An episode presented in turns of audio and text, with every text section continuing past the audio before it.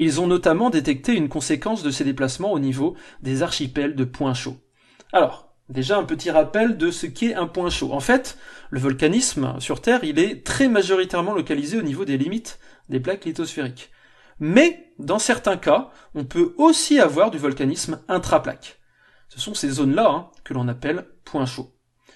Ces points chauds correspondent à la remontée d'un panache de roches dans le manteau. Et lorsqu'ils sont dans l'océan, ils sont responsables d'édifices volcaniques suffisamment grands hein, pour monter jusqu'à la surface et ainsi former des îles. C'est le cas de Hawaï, qui est un archipel de plusieurs îles volcaniques situées au beau milieu de l'océan Pacifique. Et lorsqu'on regarde un petit peu la géographie de cet archipel, on se rend compte que les îles et les hauts fonds qui sont créés par le point chaud sont parfaitement alignés. De plus, on constate que les volcans encore actifs sont tous situés sur l'extrémité est de l'archipel. Et que plus on s'éloigne de cette extrémité active, plus les volcans sont anciens. Alors qu'est-ce que ça signifie tout ça? En fait, cette ligne volcanique là s'est formée à cause du déplacement de la plaque lithosphérique au-dessus de la sténosphère. Les volcans se créent à l'aplomb du point chaud, mais s'éteignent lorsque la plaque se déplace, hein, pour laisser la place du coup à d'autres volcans situés plus à l'est, etc., etc., etc.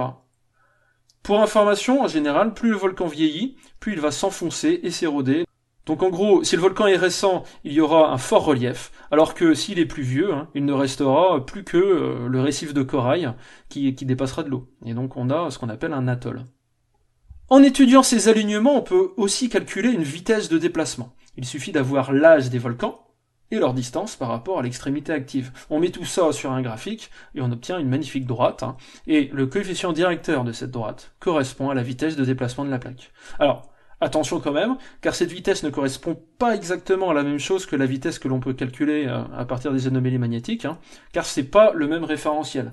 Les anomalies magnétiques, elles nous permettent de calculer des vitesses d'ouverture océanique, c'est-à-dire des vitesses relatives d'écartement d'une plaque par rapport à une autre alors que les points chauds, eux, ils nous donnent accès à la vitesse absolue d'une plaque par rapport au manteau.